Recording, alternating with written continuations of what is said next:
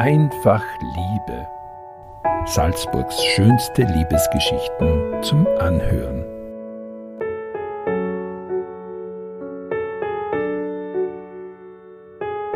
Ein Podcast-Special zum Valentinstag.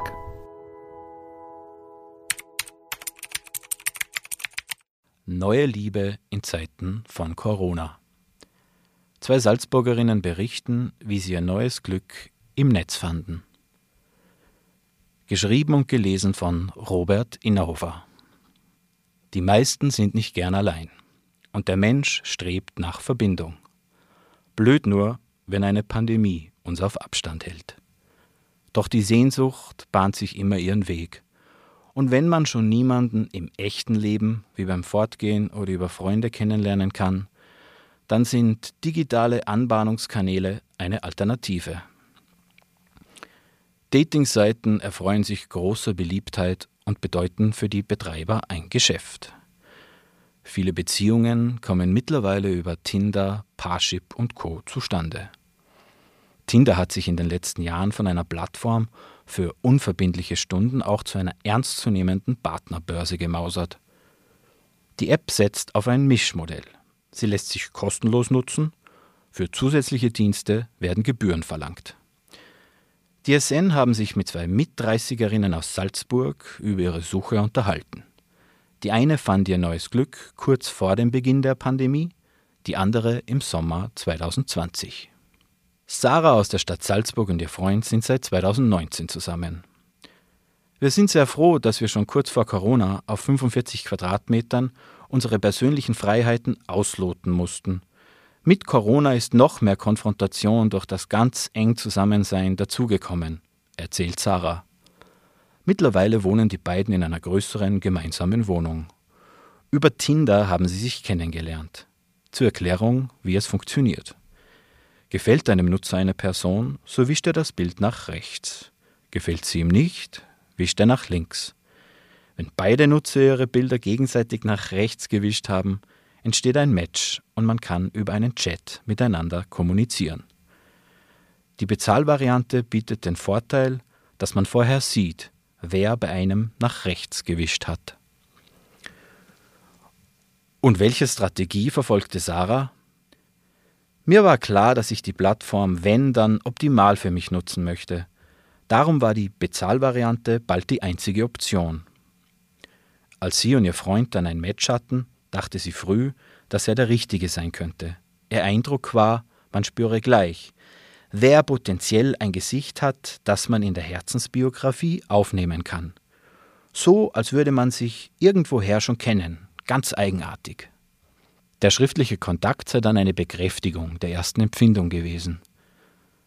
Die meisten Kontakte davor hätten nur aus Hallo, Hallo, was machst du hier so bestanden.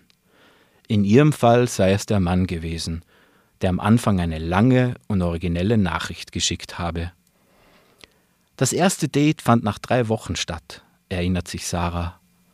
Und was würde sie jemanden raten, der unsicher ist, ob er eine Partnerbörse ausprobieren soll? Ja, sicher. Es ist nur ein erweitertes Spektrum an Möglichkeiten, jemanden kennenzulernen. Wie eine Bar, die 24-7 im Wohnzimmer betrieben wird und nur Singles als Gäste hat. Es muss ja nichts passieren und nicht jeder wird sein Glück finden, aber es gibt dem Schicksal eine größere Angriffsfläche. Etwas passiert ist auch bei Katharina. Die Flachgauerin ist mit ihrem Freund nun seit eineinhalb Jahren zusammen.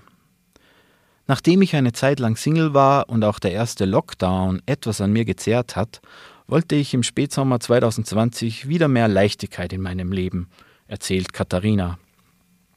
Tinder sei für sie daher ein Versuch gewesen, schnell und unkompliziert einen netten Mann für ein nettes Date zu finden. Nicht mehr und nicht weniger. Mit einem vielversprechenden Match ging es bei ihr recht schnell. Wir haben uns in der ersten Woche täglich sehr umfangreiche Nachrichten geschrieben. Jeder hat den anderen ein bisschen an seinem Leben teilhaben lassen – ich erinnere mich an seine Schilderung einer nervenaufreibenden Fahrt zu einer Drive-in-Covid-Teststation, erzählt Katharina. Sie habe sich diesem ihr damals unbekannten Menschen sehr schnell sehr nahe gefühlt. Der Wunsch nach einem Treffen habe sich rasch eingestellt. Nach drei Wochen des Schreibens war es dann endlich soweit. Katharina sagt, sie empfinde es als pures Glück, wieder erwarten, eine eigene Tinder-Liebesgeschichte erzählen zu können, die in einem sehr schrägen Jahr zwischen zwei Lockdowns gestartet ist und immer noch anhält. Und wie war es, sich wieder von Tinder abzumelden? Sarah sagt, sie sei irgendwie erleichtert gewesen. Es ist ja schon eine App, die dich in den meisten Fällen in einer Phase des Umbruchs begleitet. Katharina hatte ihr Tinder-Profil sogar schon vor dem ersten Date mit ihrem jetzigen Freund wieder gelöscht. Mittlerweile hat Katharinas Beziehung zu ihrem Freund besondere Früchte getragen. Die beiden wurden vergangenen Herbst Eltern eines Buben. Jetzt also Kinder statt Tinder, könnte man also sagen.